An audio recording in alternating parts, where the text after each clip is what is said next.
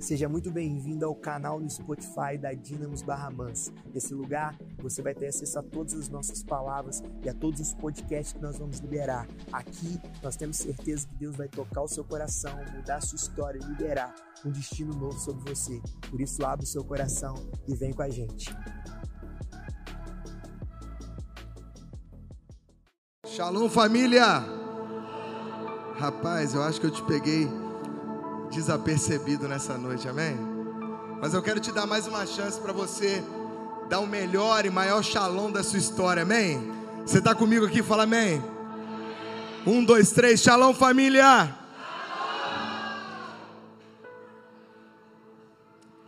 E eu digo chá. Aleluia! Que bom que você está aqui nessa noite. Eu queria pedir para que você cesse toda a movimentação. Em nome de Jesus. O Kids já foi. É, se você está em pé e consegue se sentar, eu queria que você se sentasse. Eu tenho uma palavra de Deus para você nessa noite. Tenho certeza que você não vai sair daqui da forma que você chegou. Amém? Eu quero te dar dois recados primeiro, antes de nós propriamente começarmos a palavra de Deus. Primeiro recado é que é, todo ano nós fazemos uma pausa, uma pausa no nosso culto. Todo ano nós paramos mais ou menos antes do Natal e retornamos só em janeiro. E muitas pessoas me perguntaram no ano passado, pastor, cara, como que para o culto? falei, é, para o culto. Porque você não precisa desse prédio para cultuar, você é a igreja, amém? E aí, por que, que nós paramos? E eu preciso te explicar isso para você entender. Por que, que nós paramos? Porque nós entendemos que a sua família é mais importante que qualquer coisa. Primeiro é Deus, depois é a sua família. Tudo parte de dentro da casa, então é a partir da casa para fora.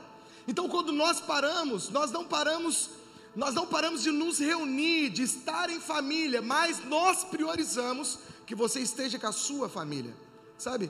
Eu imagino que você passou o ano todo aqui, dando a sua vida pela igreja, trabalhando. Eu que trabalhei em fábrica, eu lembro que somente no final do ano eu tinha ali quatro ou cinco dias para poder é, sair com a minha família, viajar com a minha família. E era imposto para mim que eu tinha que joelhar 31 de dezembro para orar para meu dia, meu ano ser bom. Peraí, mas eu não tenho que orar para ser abençoado, eu já nasci abençoado, amém? Então, você não precisa orar no prédio da igreja para ser abençoado. Você pode estar lá na praia junto com a sua família, você orar e o seu ano vai ser abençoado em nome de Jesus, amém?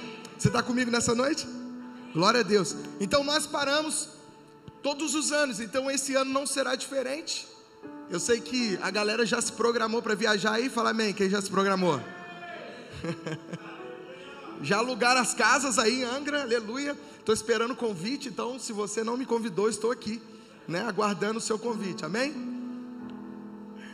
Nós vamos parar dia 19 de dezembro, fala comigo, 19 de dezembro. Dia 19 de dezembro será nosso último culto de 2021, amém? E nós retornaremos dia 9 de janeiro de 2022. Então, na verdade, nós não teremos dois cultos, dia 26 de dezembro e dia 2 de janeiro, se eu não me engano mas são dois cultos.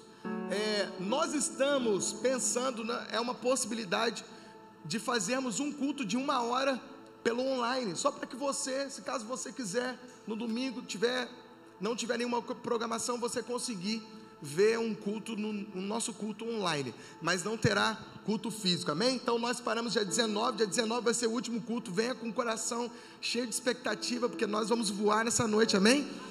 E dia 9 de janeiro, meu amigo, no ano passado nós paramos, no primeiro culto do ano, nós fomos surpreendidos pelo Senhor, amém? Nós voltamos e não tinha espaço mais esse lugar, por quê? Porque havia uma expectativa pelo que Deus ia fazer a partir daquele dia. Posso contar com você, amém? amém. Segundo recado é que quem conhece a casa da Dínamos, fala amém. amém. Glória a Deus. A casa da Dínamos ela foi locada, alugada para que nós possamos estar em comunhão. E dentro dessa casa nós temos várias salas lá que compõem essa casa. Primeiro, nós temos uma sala de convivência. Essa sala de convivência, é uma sala onde você leva o seu GC para estar junto. Ontem nós estamos, estávamos lá em 30 flamenguistas, né? No fracasso do Flamengo, mas glória a Deus, nós estávamos em comunhão, amém? Isso é o mais importante. Nós, nós ficamos com tanta raiva do Flamengo que nós saímos de lá e fomos para o campo fazer o que eles não fizeram. Nós fizemos lá, entendeu, Jorge? O Jorge, artilheiro da pelada, cinco gols, aleluia! Mas presta atenção, olha para mim. Nós temos essa casa para isso, né? Nós ganhamos já um totó, nós vamos ter videogame, nós vamos ter TV, nós vamos ter ali uma sala de convivência. Para quê? Essa casa é sua para que você esteja com a sua família lá, para que você vá com o seu GC lá. É uma área de convivência mesmo para que você desfrute daquilo, amém? Mas também nós temos uma sala que nós chamamos de sala multifuncional. E essa sala multifuncional vai ser usada para reuniões, para para nós fazermos pequenos cultos, como os cultos do Pink, das mulheres. Quem está com vontade de ter o culto das mulheres aí? Fala amém. O culto Pink, o culto do staff, enfim, tudo vai ser feito nessa sala de essa sala multifuncional, nossas gravações vão ter quatro cenários no mesmo local para que haja uma, as gravações de todo o conteúdo que nós lançamos no YouTube. Nós também teremos uma sala que chama Sala da Adoração, que vai ser o nosso estúdio musical para a galera da adoração. Eles vão ter um espaço para que eles possam ensaiar, possam gravar as músicas. Eu acho que eles já estão aí com umas quatro músicas autorais aí, e só falta gravar, amém? Nós vamos botar isso para frente. E nós também temos a nossa sala administrativa. E por que, eu estou falando isso tudo para você? A nossa casa fica no centro da cidade, em frente à porta de saída do Colégio Barão, no centro. Para que você se envolva nesse projeto. Para que nós possamos, de alguma forma, fazer com que essa casa esteja ou tenha a nossa cara. Então, a partir de dezembro, nós vamos incentivar você, a, não só com o seu financeiro, mas com sua mão de obra, a estar indo para lá nós vamos pintar aquilo lá, nós vamos fazer a parte elétrica, nós vamos colocar os novos móveis, enfim, nós vamos fazer tudo o que tem que fazer para que você tenha, junto com a sua família, o melhor ambiente, amém? Se você tem qualquer dúvida sobre a casa da Dínamos, como você faz para ir para lá, como você faz para marcar um horário, marcar uma data, você procura a Jasmine. Cadê a Jasmine? Levanta a mão, Jasmine. Jasmine está lá atrás. Você pode procurar a Jasmine. A Jasmine é a nossa CEO da casa da Dínamos. Então, tudo que você precisar sobre a casa, você pode procurar ela. Mas preste atenção no que eu vou te falar: essa casa é sua, amém? Essa casa é sua. Nós estamos aqui junto, construindo algo para o Senhor e para mudar essa cidade. Eu posso falar? Você pode falar amém nessa noite? Nessa sexta-feira agora, nós fizemos uma pós-conferência lá. Era 10 horas da noite, nós estávamos todos sentados, jogados no chão, chorando pelo que Deus tinha feito nessa sexta-feira lá. Por quê? Porque não tem a ver conosco, mas tem a ver com aquilo que o Senhor tem para nós. Amém? Queria que você fechasse seus olhos, Pai. Nós te agradecemos nessa noite, porque sabemos que tudo vem de Ti, tudo vai para Ti. Sabemos que tudo que está acontecendo nessa noite, o que vai acontecer posteriormente, vem dos céus. Nós abrimos espaço, Senhor, para que o Senhor faça acontecer todas as coisas essa noite. Nós abrimos o nosso coração para que o Senhor veja uma terra fértil e plante sementes que vão mudar nosso destino, mudar o nosso futuro. Nós nos colocamos agora, Pai, aberto para receber tudo que o Senhor tem para nós nessa noite. Por isso, Espírito Santo, fala conosco. Nós precisamos ouvir a Sua voz. Em nome de Jesus. Você pode falar amém?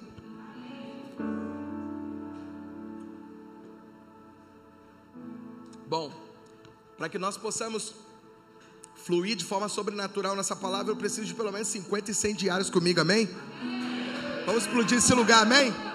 Nós não vamos sair daqui da mesma forma que nós entramos, em nome de Jesus. Essa semana eu estava orando, falando, Senhor, eu fiquei três semanas sem compartilhar. Eu, nós temos um, um conceito na Dínamos que é, nós somos uma igreja progressiva. Então, por mais que eu esteja pastoreando você hoje, talvez amanhã não seja eu mais. Então, nós cremos que nós somos a plataforma de crescimento de outros.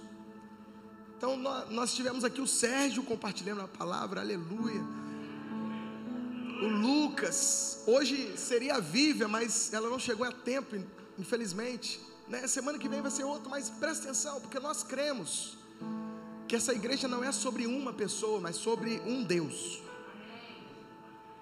E eu fiquei três semanas sem compartilhar com você aqui. E eu juro para você que eu ficava ali na cadeira, parecia que tinha formiga, né? Eu, né? Doido para. Que eu amo isso. E essa semana eu estava orando e eu falei, Senhor, o que, que eu vou compartilhar? As pessoas que passaram por aqui falaram tantas coisas poderosas. O que, que a igreja precisa ouvir nessa noite? E Deus falou algo comigo muito interessante prega sobre o Black Friday. Fala comigo assim: hoje você vai ouvir. Não, cutuca seu irmão aí. Fala, hoje você vai ouvir sobre o Black Friday. Rapaz, usou o inglês aí, hein? Aleluia. Vocês são lindos demais. Todo marco da história, ou todo marco para a história da igreja, acaba sendo cercado de série de distrações. Tudo que Deus quer marcar na história, o diabo quer distrair você para que isso não seja marcado na sua vida. Sabe? Uma das coisas que foi marcado foi a ressurreição de Cristo. Mas o mundo te distrai, porque agora ele, ao invés de nós comemorarmos a ressurreição, nós comemoramos um coelho que coloca ovo de chocolate. O que Deus queria marcar na história foi o nascimento de Jesus. Mas o que, que o diabo faz? Ele coloca um homem que traz presentes, e o nascimento de Jesus fica em segundo plano, porque eu quero o presente de um homem. Por quê? Porque tudo que Deus faz, o diabo quer distrair você, para você não saber o sentido correto de todas as coisas. E sabe, a boa notícia é que Jesus não está preocupado com apenas um dia na história, mas Jesus está preocupado em mudar a sua história, a sua vida. Então não é sobre um dia da ressurreição, não é sobre o dia do nascimento, mas sobre um dia que ele vai mudar toda a sua casa. É isso que Deus quer falar nessa noite. E sabe que Deus tem falado comigo? Verdadeiramente, nós temos um Deus que nos muda todos os dias. Sabe, eu sei que é comemorado uma vez por ano o Dia da Mulher, mas nós maridos sabemos que todos os dias é o dia dela. Nós honramos ela, nós amamos ela, nós zelamos dela. Nós sabemos que é comemorado o Dia das Mães, o Dia dos Pais. E vamos ser sinceros, às vezes o filho só comemora nessa data. O que era para ser marcado no seu coração, na sua história, se tornou um dia de compras ou um dia de descontos pela cidade. Só que a verdade, irmão, presta atenção, é que o dia dos pais, o dia das mães, o dia do nosso casamento, a data comemorativa, não é um dia, mas é a nossa história. E quanto mais rápido você entender isso, mais rápido você vai entender que não é sobre um dia para Deus, não é sobre um domingo de culto, mas sobre uma vida totalmente focada naquilo que Deus me chamou para ser. Muitas pessoas acreditam que só vir num culto está muito bom, não é. Porque o seu culto não começa domingo, o seu culto começa no primeiro dia da semana, na segunda, na terça, na quarta. Quando chega no domingo, você vai ser o que você é durante a semana. Muitas pessoas chegam aqui e falam assim: ah, mas o louvor não estava bom. Eu acho difícil, né? Porque os meninos são bons, né? Rapaz, os meninos são bravos demais. mas o cara fala assim: não, mas eu acho que o louvor não está bom. Rapaz, aquela palavra lá, pastor, ó, não, se eu olhar na exegese, na teologia, não, não ficou legal, não. Cara, quem é você durante a semana? Porque o ajuntamento que nós fazemos aqui, por, Presta atenção, o culto não é um evento que nós marcamos aos domingos. O culto é o que nós fazemos todos os dias para Deus, nós cultuamos a Ele. Nós nos damos para Ele, nós fazemos por Ele, nós nos entregamos por Ele. E toda, toda, tudo que, todo marco, presta atenção nisso, para você não pegar, o, não perder o final, você precisa aprender isso. Tudo que, todo marco que Deus quer fazer, o diabo quer destruir. O diabo quer distrair, quer tirar você do foco. Sabe, eu ouvi algo essa semana que me impactou sobre o primeiro milagre de Jesus. Sabe, no sábado de manhã nós estávamos aqui, nós sediamos junto com o pastor William uma mesa de pastores aqui em Barra Mansa. Algo surpreendente, porque em Barra Mansa pastores brigam por território. Querem ser melhores que o outro, querem ter mais membro que o outro. E quando eu olhei aqui a quantidade de pessoas que estavam, quantidade de pastores, eu fiquei feliz, irmão. Eu cheguei a chorar porque eu falei, cara, minha cidade pode mudar. Porque vamos ser sinceros, e o prefeito Rodrigo Drable estava aqui, a vice, o deputado Marcelo Cabeleireiro. Cara, eu olho para aqueles homens e eu falo, cara, como tem sido bom o governo desses caras, por quê? Porque em Barra Mansa nada dá certo. Me fala um imóvel, uma loja que demorou, que, desculpa, que tem mais de 10 anos na cidade. Uma loja que tinha anos na cidade, que era a Casa 7, fechou, por quê? Porque parece que nada na nossa cidade dá certo.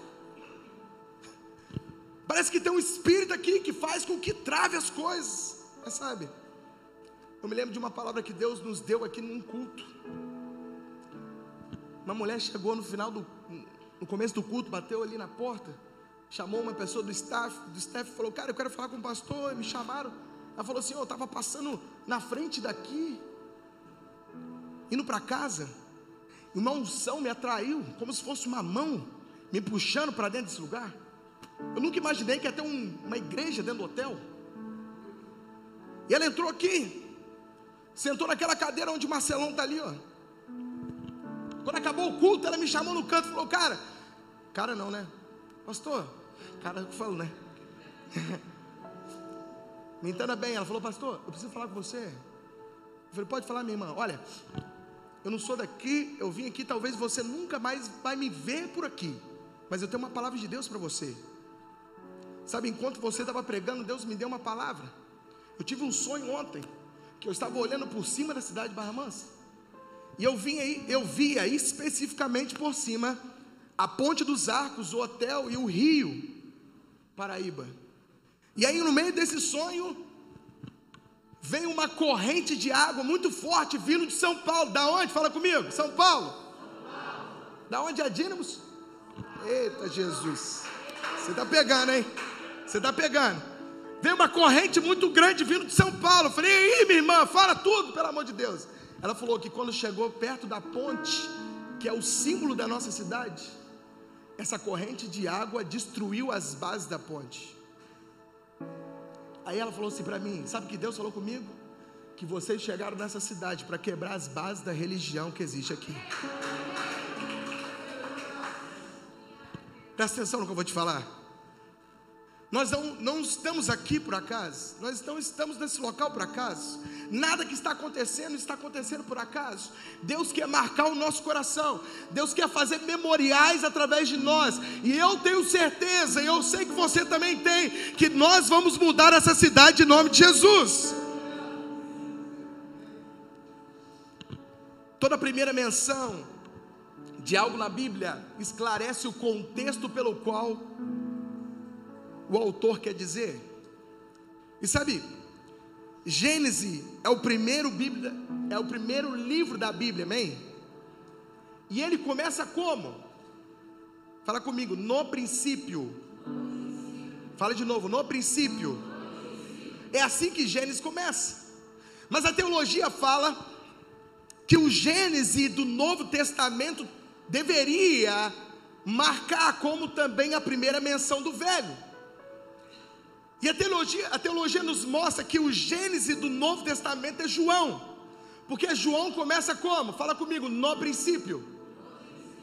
No princípio. Da mesma forma que começa o primeiro livro da Bíblia, Gênesis, começa também João. E sabe, no capítulo 2 de João, acontece algo extraordinário, que é o primeiro milagre de Jesus. Presta atenção nisso. Primeiro milagre de Jesus.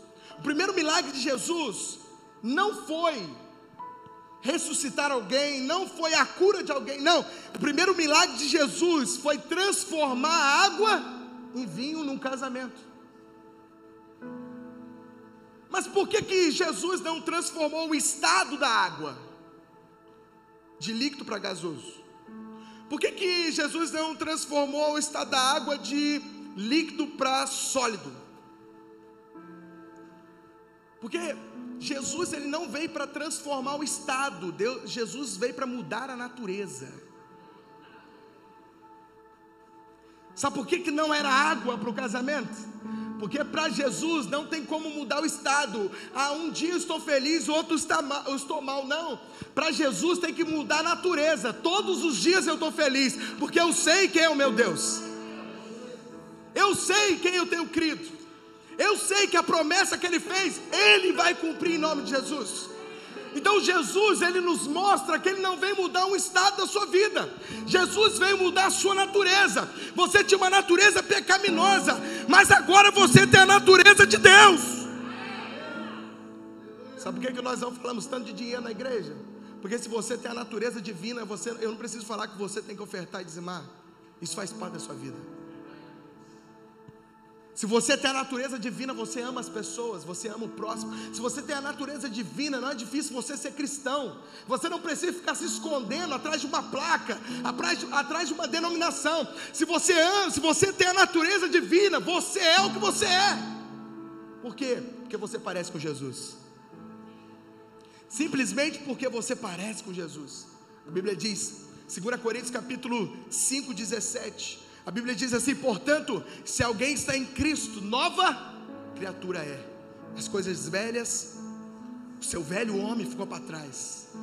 Por quê? Porque você não está mais no estado, você está em, tem uma mudança de natureza. Então preste atenção no que eu vou te falar nessa noite. O tema da mensagem hoje é Black Friday. E por mais sem sentido que talvez esse nome possa fazer para uma pregação, eu quero falar sobre a sexta-feira mais negra da história. A sexta-feira em que o sol parou de brilhar. Eu quero falar sobre o dia que a terra foi coberta de trevas. Eu quero falar sobre o dia que Jesus foi crucificado. A sexta-feira mais difícil, já mencionada na, na nossa história. Foi a sexta-feira que o sol parou de brilhar, porque a luz, que é Cristo, estava cravada na cruz. Sabe, eu tenho pensado muito nesses dias. Nós acabamos de voltar de uma conferência incrível. Quem estar uma conferência de Dínamos? Fala amém. Nós acabamos de voltar de uma conferência incrível e nós de fato vivemos, irmãos, algo surreal naquele lugar. Mas presta atenção numa coisa. Essa geração, ela é, ela vive por experiências. Nós estamos numa, numa geração que a linguagem dela é experiência. Nós estamos tão ligados à experiência que muitas vezes a nossa fé se tornou só uma experiência de momento. E sabe, eu vou mais longe com você. Hoje, quando você coloca a palavra gourmet, tudo fica mais caro. Daqui a pouco os caras vão colocar dízimo gourmet, 20% né? Tudo fica mais caro. Na minha época era só o dogão, pastor Roberto, só o dogão. Pão, às vezes mofado, né? Salsicha, molho, batata e milho. Era assim, não era não? Agora não, agora o chefe que veio da Austrália trouxe um pão, uma salsicha, não sei das contas. É a mesma salsicha, irmão. Você só para, paga mais caro porque tem gourmet na frente. Não é verdade? Eles estão gumertizando tudo. Não sei nem se existe essa palavra, mas inventei. Estão gumertizando tudo. Já não é mais o cafezinho da capital lá, né, Marcelo? Do, do, do cafezinho da capital lá, do, do capital, do centro da cidade. Agora é a cafeteria. E eu falo para você, eu adoro. Já não é mais o hambúrguer lá do carioca, agora tem que ser hamburgueria, que tem um pão bistrô, não sei das contas. Estou certo ou não? E a propaganda é linda, porque venha viver uma experiência em nossa cafeteria. Venha viver uma experiência em nossa, nossa hamburgueria. Marcelo, você pode colocar lá, táxi gourmet. Aí você cobra uma taxa mais cara. Não é verdade? Por quê? Porque as pessoas estão preocupadas com uma experiência, mas a verdade é que nós estamos numa geração que corre atrás de experiências, mas as experiências não produzem nada em nós de mudança. Nós corremos atrás das experiências, nós queremos as experiências, mas as experiências que nós temos nós carregamos no bolso, por quê? Porque não há uma mudança de realidade na nossa vida. Presta atenção, todos os discípulos estavam no barco, todos, todos estavam no barco. Mas por que, que só Pedro saiu? Porque estava muito bom a experiência de ver Jesus andando sobre as águas. Era lindo demais. Eu vou contar para meus filhos, eu vou contar para os meus netos. Você só vai contar, porque Pedro sai do barco e fala: Eu fiz parte daquela história. Eu vou contar, eu vou contar. Deus não quer que você conte a história. Deus quer que você faça parte da história. Deus quer que você escreva a história. E para que nós possamos escrever a história, nós precisamos nos levantar. Nós não podemos ficar somente de experiências momentâneas, mas a nossa vida precisa ser uma experiência diária e uma realidade transformada. Sabe, os discípulos, todos eles voltaram para casa, Wellington, secos e com uma história para contar, mas Pedro, ele volta falando: Eu escrevi a história. Você conhece mais alguém que andou sobre as águas? Pedro andou. Ele sai molhado, ele sai com medo, ele pensou que ia morrer, mas ele pode falar: Eu estou contado na história. Porque o, o único problema do medo, presta atenção no que eu vou te falar: o medo não é ausência de fé. Você tem medo? Normal, você é ser humano. O medo não é ausência de fé. Mas quando o medo te paralisa, é uma ação demoníaca. Quando o diabo consegue te paralisar com medo, Pedro não paralisou, Pedro pisou sobre as águas. Sabe, eu sinto para falar para você nessa noite, com toda convicção, se você quiser receber, se você recebe. Presta atenção no que eu vou te falar. Só coloca os pés, porque quem coloca o chão é o Senhor. Quem vai colocar o pavimento é Deus. Mas você tem que ter atitude de colocar o pé para fora. Muitas pessoas estão vivendo uma fé sensorial. Muitas pessoas estão vivendo uma fé pautada naquilo que sente. Mas a fé do tipo de Deus tem a ver com aquilo que Deus fala. Não importa o que eu estou sentindo, importa o que Deus quer. Não importa aquilo que eu posso fazer, importa aquilo que Deus quer fazer. Sabe? Eu falo a primeira chave nessa noite. Quem quer uma chave? Fala amém. Presta atenção nisso. O tipo de experiência que você busca revela o relacionamento que você tem. Vou repetir que eu acho que você não pegou. O tipo de experiência que você tem revela o tipo de relacionamento que você tem com Deus. Estamos vendo conferências se espalhando pelo Brasil, temos visto conferências aumentando a cada dia. É conferência de tudo hoje. Tudo. Eu acho isso maravilhoso. Para mim tinha que ter mais conferências, tinha que ter uma por semana. É uma expressão normal da igreja fazer suas conferências, fazer os seus ajuntamentos. Tudo certo por aí. Mas presta atenção, isso não anula o que a igreja é. A igreja local. Isso não anula o que nós produzimos para a cidade isso não anula aquilo que nós somos para a cidade. Isso não anula o que a igreja é. Isso não define o que a igreja é. A grande questão é quando a minha fé é pautada somente nas conferências. Quem gosta de encontro com Deus aí, fala amém. Mas nós erramos muito com o encontro com Deus. Porque nós paramos de evangelizar as pessoas. Nós falávamos assim, ó, espera um pouquinho, Daqui a dois meses tem um encontro. Você pode passar a ficha para mim? Por que, que nós paramos de fazer encontro com Deus? Porque nós estamos desintoxicando você. Daqui a pouco nós voltamos de novo. É um meio poderoso de fazer evangelismo. Mas primeiro eu preciso de desintoxicar você. Por quê? Não é encontro com Deus que muda a pessoa, transforma a pessoa. Não é aquele ambiente, mas é o Deus que você carrega. É o Deus que você carrega que pode de fato mudar as pessoas. Então a grande questão é: quando a minha fé está pautada somente nisso, na conferência, pautada em momentos proféticos, pautada somente nos ajuntamentos. Querido, presta atenção: existe vida pós-conferência. Eu quero alertar você nisso. Existe vida após o encontro com Deus, após o, o momento profético, existe vida após. Aquele momento vai acabar, mas a verdade é: o que, que ele produziu em você? Aquele momento acaba quando o pastor termina a conferência, mas a verdade é que aquele momento tem que produzir algo em você para continuar. Presta atenção nisso. Nós queremos experimentar esse poder sobrenatural, isso é maravilhoso. Nós queremos, nós precisamos. Mas o nosso desafio é esse. Presta atenção. Olha para mim. O desafio da nossa geração não é cair no espírito. O desafio da nossa geração é caminhar no espírito. O desafio da nossa geração não é cair no espírito. Desafio da nossa geração é caminhar no espírito.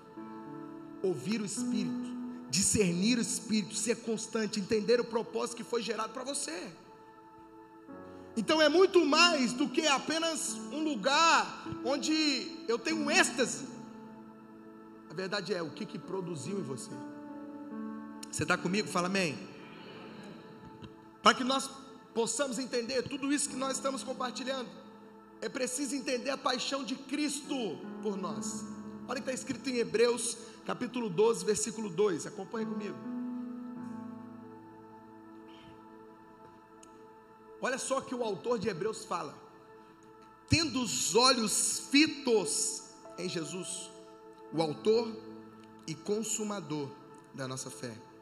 Ele, pela alegria que lhe fora proposta, suportou, presta atenção, aqui não está falando aqui, ele pela tristeza que foi proposto, não, ele está falando aqui, ele, pela alegria que lhe foi proposta, suportou a cruz, desprezando a vergonha, jogando a vergonha de lado, e assentou à direita do trono de Deus. Sabe o que esse versículo está dizendo para nós?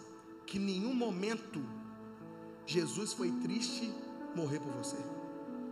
Eu sei que é impactante às vezes, quem já assistiu o Paixão de Cristo aqui, fala amém? Eu sei que é impactante aquela cena da crucificação de Jesus. E às vezes você chora porque você está vendo Jesus ali sendo moído, sendo afligido, transpassado pela lança. E às vezes se, se torna um momento de choro para você, mas a verdade que eu quero te dizer nessa noite é que não deveria ser assim. Você deveria estar rindo, não do acontecido, mas porque Ele te salvou feliz. Aquele momento não foi um momento que Jesus estava triste. Ele não foi para aquele lugar porque ele não tinha outra opção, não. Ele sofreu com alegria. Porque ele sabia o propósito pelo qual ele veio morrer por nós. Ele não foi para lá sem saber o motivo. Nossa, qual o motivo que eu estou indo para a cruz? Senhor, me fala o motivo. Não sei o motivo. Não. Ele foi para lá porque ele sabia porque ele estava indo não foi um desleixo, não foi uma opção, não foi um engano. Jesus chegou até aquela cruz por um propósito. Não foi um momento, não, foi um propósito. Ele poderia ter dado um grito, um grito, e ter feito o inferno cessar, se calar. Sim ou não? Ele poderia com uma palavra ter feito com que todos os soldados que estavam ali afligindo ele fossem colocados por terra. Mas porque ele se entregou como uma ovelha muda ao matadouro? Porque ele não veio para reagir, ele veio para se entregar. Jesus reagiu? Jesus só reagiu contra a lei e os fariseus que apontavam os pecadores. Ele veio para se entregar por quem? Por que, que Jesus não dava crédito para quem acusava ele, para quem apontava ele, pelos legalistas? Só por um motivo: porque ele não veio para se entregar para eles, ele veio para se entregar para os pecadores. Quando ele dá atenção aos pecadores, ele está fazendo aquilo que o Pai pediu: se entrega por eles, morre por eles, faz por eles, dá atenção para eles, move por eles, cura eles, ressuscita, faz o que tem que ser feito mas faça por eles. Você está comigo? Fala amém. O propósito da vida dele era esse: morrer por mim e por você. Então presta atenção: Jesus é um Salvador feliz. Por mais que isso seja estranho de falar. Jesus, pela alegria que foi proposta, suportou a cruz, desprezando a vergonha. E agora a boa notícia é que Ele está sentado à direita do Pai. E a Bíblia diz que, uma vez que Ele salvo, nós somos salvos junto com Ele, nós também participamos da herança que Ele tem. A Bíblia diz que nós somos coerdeiros junto com Ele. Uma vez que nós somos coerdeiros junto com Ele, nós estamos também assentados ao lado dele no trono da glória. Presta atenção. Interessante que na teologia não se pode falar algo pela metade.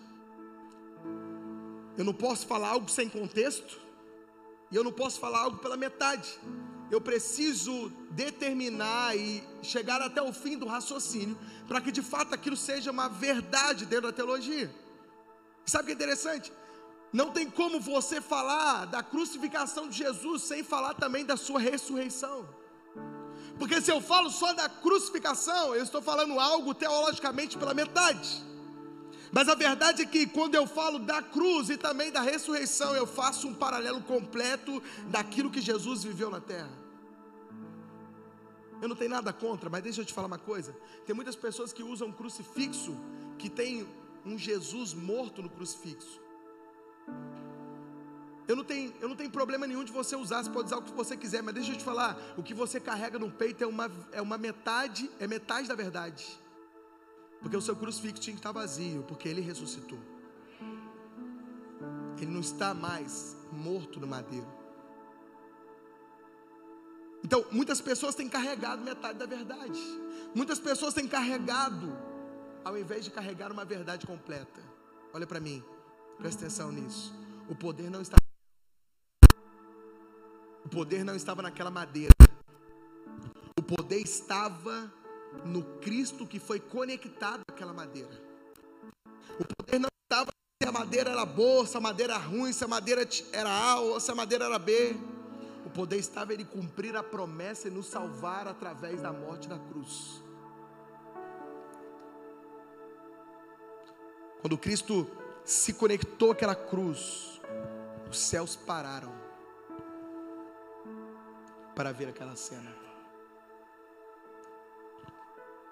Quando aquela cruz sobe e ele sente a dor, os médicos dizem que a posição que ele estava estava começou a, abrir os seus, os seus ossos do pulmão. A posição que ele estava estava fazendo ele sentir uma dor inacreditável. Inacreditável. Mas ele estava conectado a uma promessa. O mais interessante, olha para mim, o mais interessante é que os céus pararam para ver aquela cena. Porque os céus porque dos céus eles estavam enxergando o cumprimento de uma palavra. Os céus pararam porque eles estavam olhando uma promessa que foi liberada antigamente ou outrora, se cumprindo naquele momento. Uma promessa que foi liberada antes do pecado. Uma promessa que foi liberada antes da queda de Adão. Sabia que a promessa de Cristo foi liberada antes da queda de Adão? E eu quero contextualizar com você 1 Pedro capítulo 1, no versículo 18, a Bíblia diz isso. Que ele já tinha sido escolhido antes do pecado para morrer por você. Sabe por que, que ele foi escolhido antes do pecado? Porque Deus deu a chance para Adão não pecar. Mas, presta atenção numa coisa. Você precisa ouvir isso com um coração muito aberto. Nunca foi uma opção para Deus viver sem você. Nunca. Nunca foi uma opção de Deus viver sem você e ficar longe de você. Por isso que por mais que ele tivesse que fazer um plano de redenção para te trazer de volta, Ele faria. A Bíblia diz em 1 Pedro, capítulo 1, versículo 18, a Bíblia diz assim: olha para mim. Pois vocês sabem que não foi por meio de coisas perecíveis, como a prata ou o ouro, que vocês foram redimidos da sua maneira vazia. Não foi, você não conseguiu comprar a redenção por prata nem ouro. Transmitida por seus antepassados. Aí no versículo 19 ele fala: Mas pelo precioso sangue de Cristo, ou seja, você nunca poderia alcançar a redenção se não fosse pelo sangue de Jesus. Você não consegue comprar a sua redenção, o seu perdão, com nenhum dinheiro que você tem. Você pode ser um milionário, você não compra. Mas a Bíblia diz que pelo precioso sangue de Cristo, como de um cordeiro sem mancha e sem defeito, você foi comprado. Mas sabe o que diz no versículo 20? O que eu quero dizer para você é que você foi, o cordeiro já foi separado antes do seu pecado antes do pecado de Adão. Ele fala no 20: conhecido antes da criação. Vou repetir: conhecido antes da criação do mundo, revelado nesses últimos tempos em favor de vocês. Antes que você pecasse, antes que Adão pecasse, antes que Eva caísse no conto da serpente, o cordeiro pascual já tinha sido preparado para ser morto no seu lugar.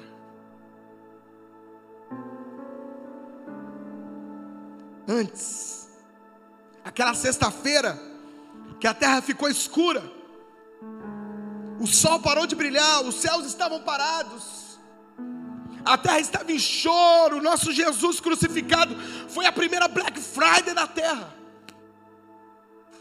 Uma sexta-feira que ficou contada na história. E a Bíblia diz, Mateus capítulo 27, 45. E houve trevas sobre a terra, sobre toda a terra, do meio-dia aos três, às três da tarde, houve trevas. Quando ele foi colocado naquele madeira, os céus se fecharam Os discípulos choraram. E quando ele estava naquele lugar, sentindo dores, dores e mais dores, imensuráveis. A única coisa que passava pela sua cabeça, o filme que passava pela sua cabeça, a foto que passava pela sua cabeça, era o seu rosto. Porque ele não estava fazendo aquele sacrifício por ele, mas porque ele amava você. Em nenhum momento passou pelo seu coração viver sem você. Mas eu preciso trazer algumas informações para você.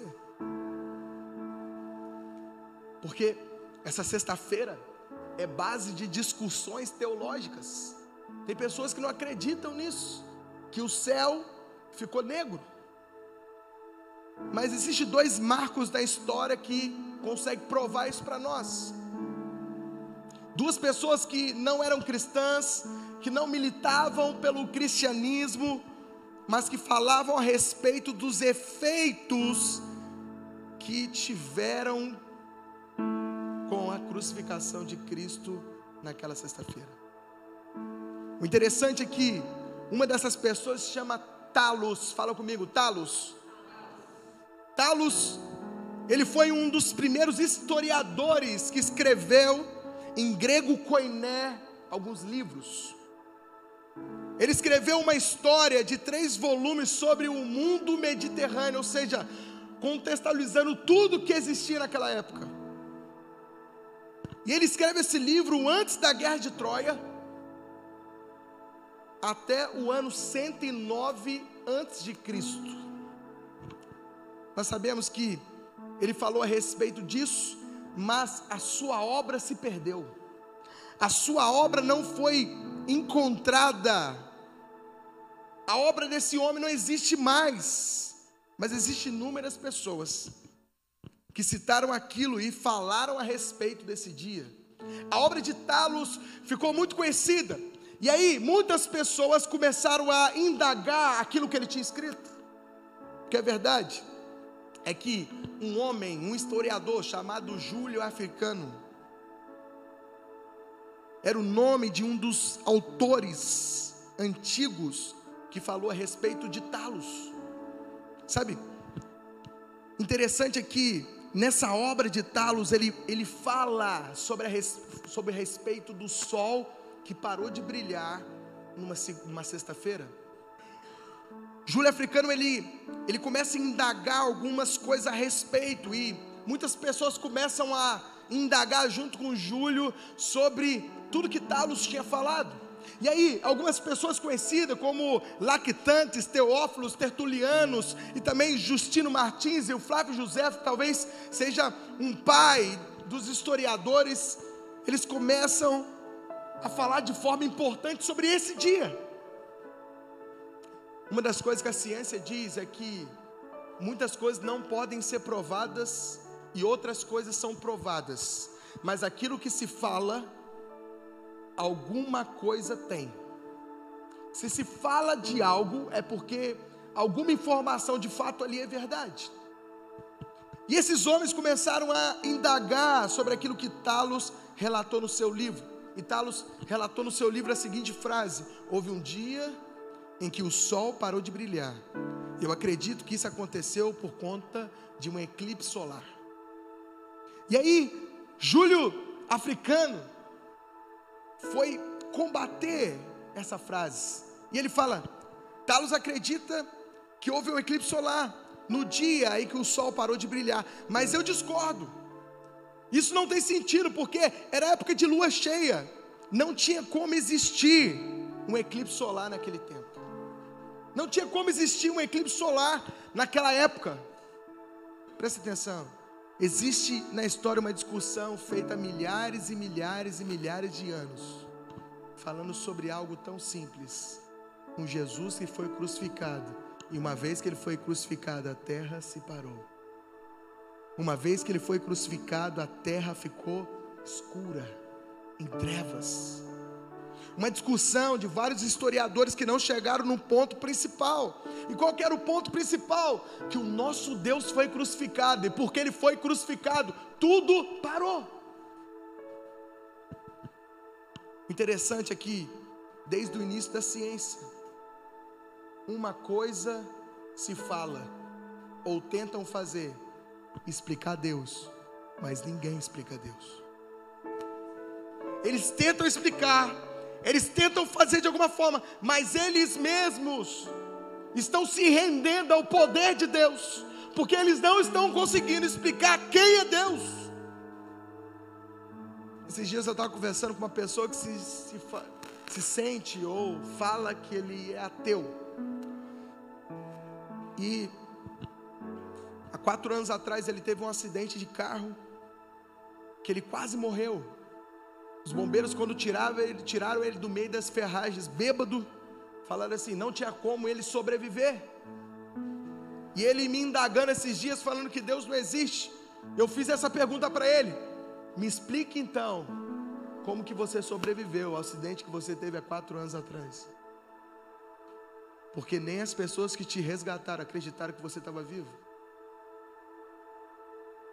Aí ele parou por alguns segundos, porque ele não teve resposta. Olha para mim. E ele falou assim: Pastor, eu só posso acreditar que existe uma força maior. É mais difícil provar que você é ateu do que provar que Deus existe. Em tudo que nós olhamos ao redor, nós vemos Deus. Você está comigo? Fala amém. Eu imagino esses historiadores discutindo, nós estamos partindo para o final. Mas eu preciso que você preste atenção nesse final. Eu imagino esses historiadores discutindo. É impossível o sol parar. É impossível ter um eclipse solar. Porque naquela época de Páscoa era tempo de lua cheia. Eu imagino Deus olhando para eles dos céus e dizendo: não tem a ver com o sistema solar. Sol não quis mais brilhar porque a luz da manhã morreu naquela cruz. O dia que o sol se recusou a brilhar é que foi gerado um marco zero na história, antes e depois de Cristo. O dia que o sol se recusou a brilhar é o dia em que o autor e consumador da, consumador da nossa fé foi colocado no madeiro. E o amor que foi liberado daquela cruz alcançou a nós. O próprio amor de braços abertos falou: Deus meu, Deus meu, para que você pudesse falar: Meu Deus, meu Deus. Ele gritou: Deus meu, Deus meu, por que me abandonaste? Para que você levantasse as suas mãos e falasse assim: Meu Deus, meu Deus, por que você me amaste? Em Gênesis a Bíblia diz que a terra estava sem fome e vazia. E Deus disse: haja luz e houve o quê? Fala comigo, luz. Só que é interessante que, se você ler esse capítulo, Deus só criou o sol e a lua depois que a luz tinha sido falada, depois que a luz tinha sido mencionada. Já parou para pensar nisso? Que a luz é citada antes da criação do sol e da lua.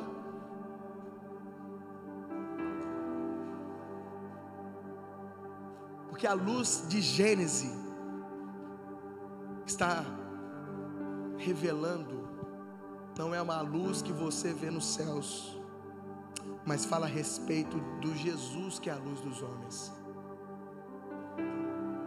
Você entendeu?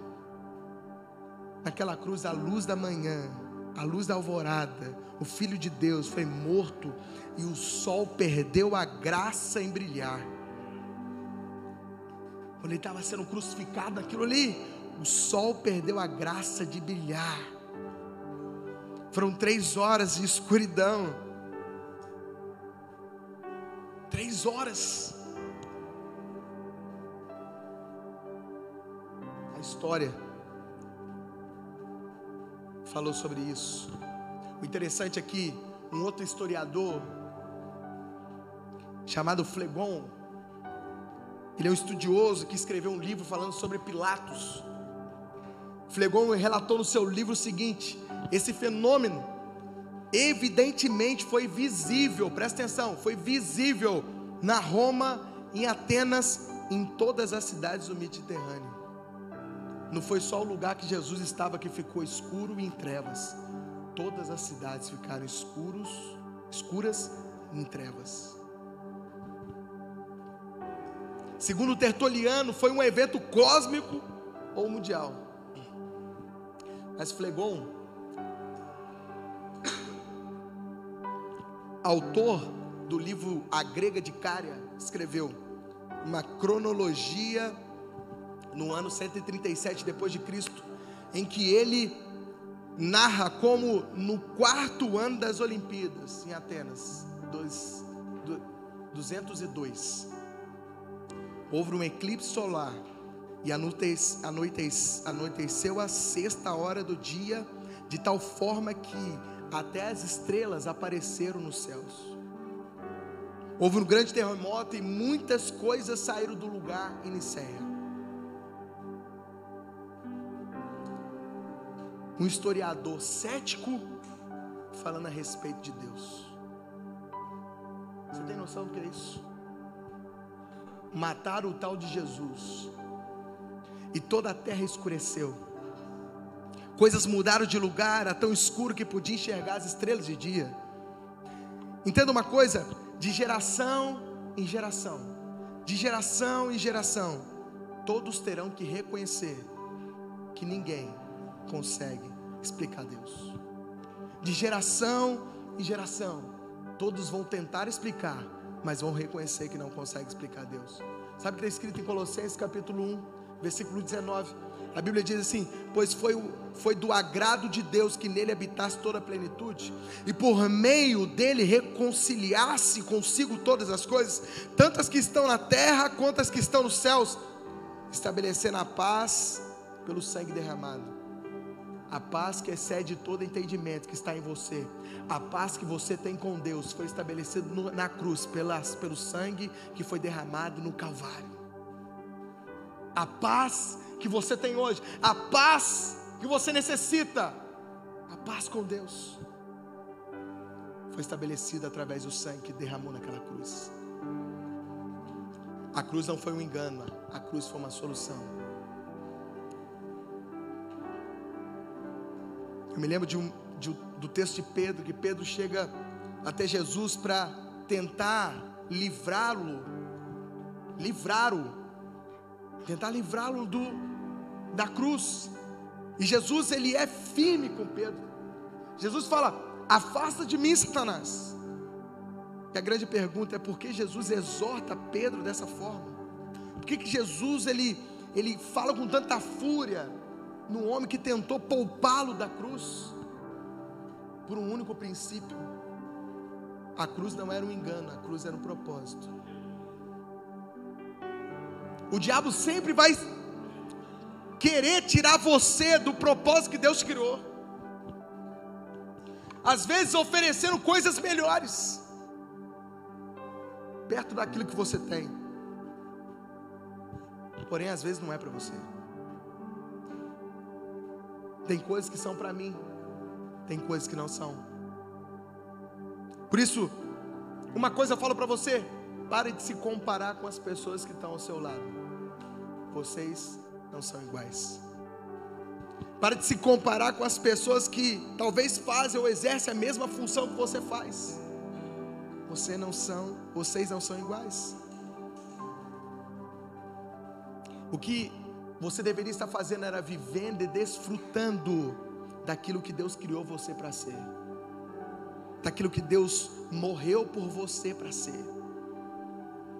Se você estiver no centro da vontade de Deus, você viverá os melhores dias da sua vida, todos os dias.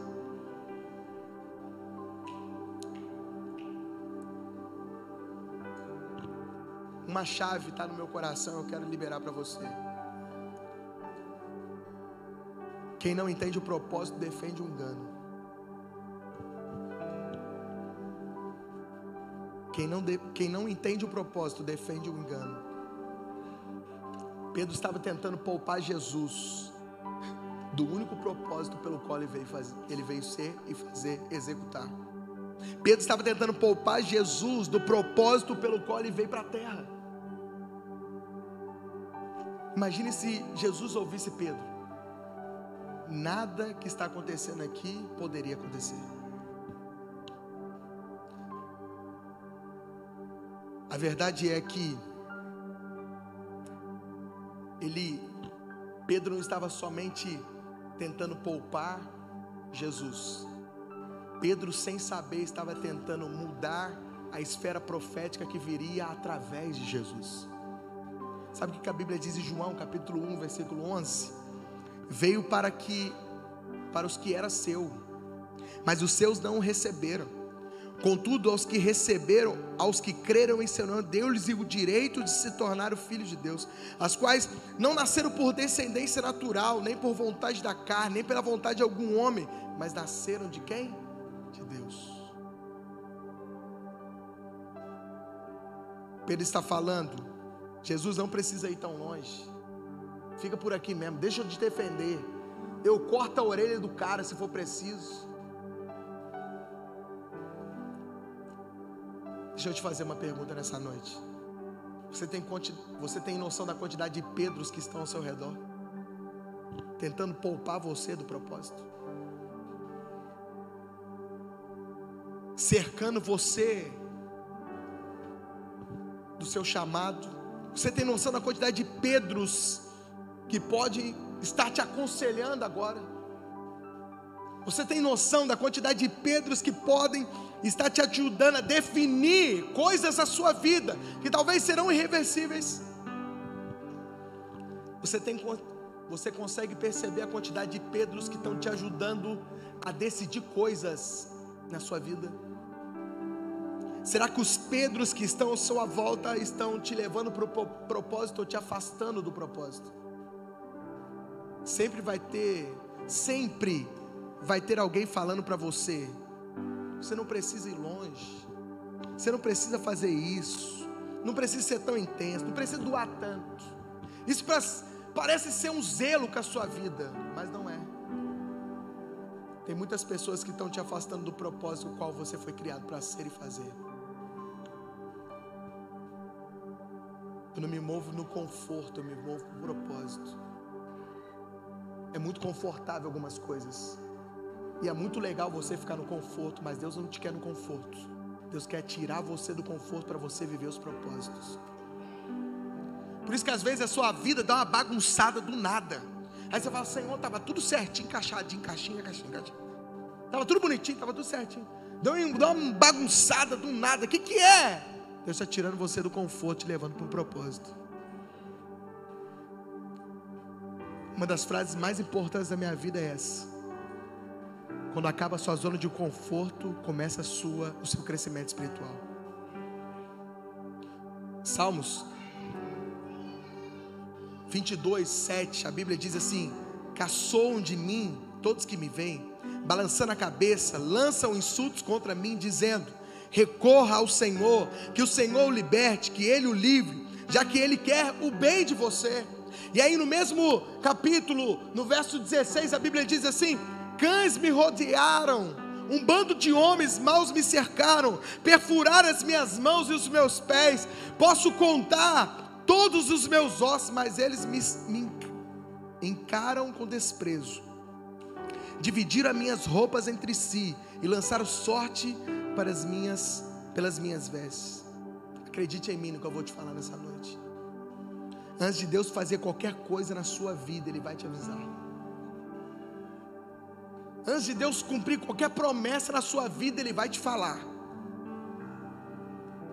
Já percebeu que Deus libera uma promessa e depois executa. Deus primeiro liberou a promessa lá no Velho Testamento para que se cumprisse no Novo. A palavra já tinha sido liberada. O que eu acho mais incrível é que mesmo assim, essa palavra está em salvos. Os, os profetas daquela época, os fariseus, os doutores da lei sabiam dessa palavra. Mas mesmo assim eles crucificaram Jesus. Mas será que você está acreditando na palavra que Deus já liberou para você? E a pergunta é: você tem dúvida da palavra que Deus já falou para você? Porque antes de Deus fazer, Deus vai liberar uma palavra. Antes de Deus executar, uma palavra vai ser liberada. E a pergunta é essa: me perguntaram um dia assim, por que, que Jesus ele veio como cordeiro e volta como um leão? E eu falei assim, é simples. Por um princípio simples, a verdade. O cordeiro é um dos animais mais inofensivos que existe. Quando a Bíblia diz que Jesus veio como cordeiro, ele não veio para se defender, ele veio para se entregar. Mas a Bíblia também fala que ele ressuscita como um leão, sabe por quê? Porque ao momento, de, ao momento que ele ressuscita, ele, ele não é mais o cordeiro inofensivo, agora ele é o leão que veio exercer governo e autoridade sobre toda a criação. Você pode ficar de pé em nome de Jesus?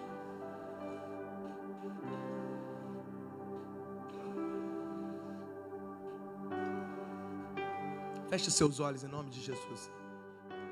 Eu quero finalizar com isso. Não tem como nós falarmos de destino, falarmos de futuro, falarmos de propósito para essa geração. Não tem como falarmos sobre alcançar o mundo, virar tudo de cabeça para baixo. E nós não entendemos por que nós estamos fazendo tudo isso. Jesus não se defendeu, não porque não podia se defender, ele não se defendeu porque ele sabia que ele deveria se entregar como propósito profético. A Bíblia diz em Isaías capítulo 53, no verso 5 e diante: Mas ele foi transpassado por causa das nossas transgressões, ele foi esmagado por causa das nossas iniquidades. O castigo que nos trouxe paz estava sobre ele, e pelas suas feridas fomos sarados. Todos nós, como ovelhas, nos desviamos, cada um de nós se voltou para o seu próprio caminho, e o Senhor fez cair sobre ele a iniquidade de todos nós. Ele foi oprimido, afligido e contudo não abriu a boca. Como um cordeiro foi levado para o matadouro e como ovelha que diante dos seus tosqueadores fica calada, ele não abriu a sua boca. Meu irmão, entenda isso pelo amor de Deus. A cruz foi o púlpito que Jesus pregou o amor. A cruz foi o púlpito que Jesus pregou o amor. A cruz foi o lugar onde Jesus disse, de forma bem clara, até onde Ele está disposto a ir por você. Se algum dia você se questionar, será que Deus me ama? Lembra de tudo que Ele fez na cruz por você. A imagem que passava na sua cabeça, o filme que passava na cabeça de Jesus, era que Ele estava te salvando, te transformando, te mudando, te dando destino, te levando para mais perto de Deus. Entre a sexta-feira da paixão e o domingo da, da ressurreição, houve o sábado do silêncio. Talvez você entrou aqui dessa forma. Aparentemente nada acontece. Parece que eu não consigo falar com Deus. Parece que Deus não fala comigo. Parece que você está nesse estado agora de silêncio.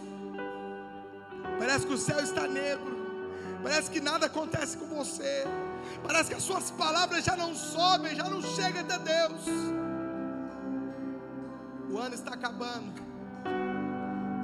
Mas o ano está indo e tudo que você crê, acredita, clama, ora, chora, ainda não aconteceu. Talvez você entrou dessa forma aqui, pastor. Já tem alguns meses que eu vejo o céu em silêncio para mim.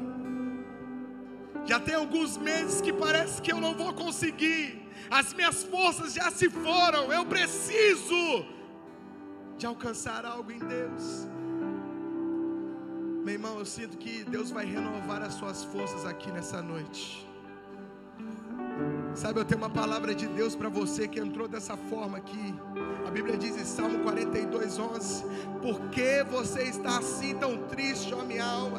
Porque assim, porque está assim tão perturbada dentro de mim? Põe a sua esperança em Deus, pois ainda louvarei. Ele é o meu redentor, Ele é o meu salvador, Ele é meu Deus. Eu sei que eu posso confiar nele, eu sei que é do monte que virá o socorro, eu sei que o Deus que eu sirvo pode fazer todas as coisas em favor da minha vida.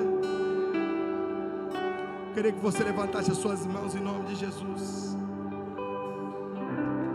Em nome de Jesus. Levante as suas mãos o mais alto que você puder. Quero que você desfruta agora da presença do Pai. Não foi uma sexta-feira normal.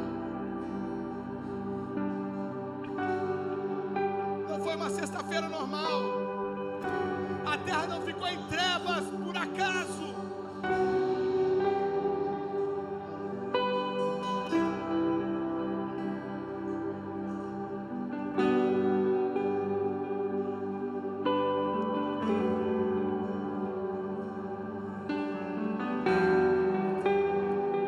Deus quer que você experimente o amor dele nessa noite.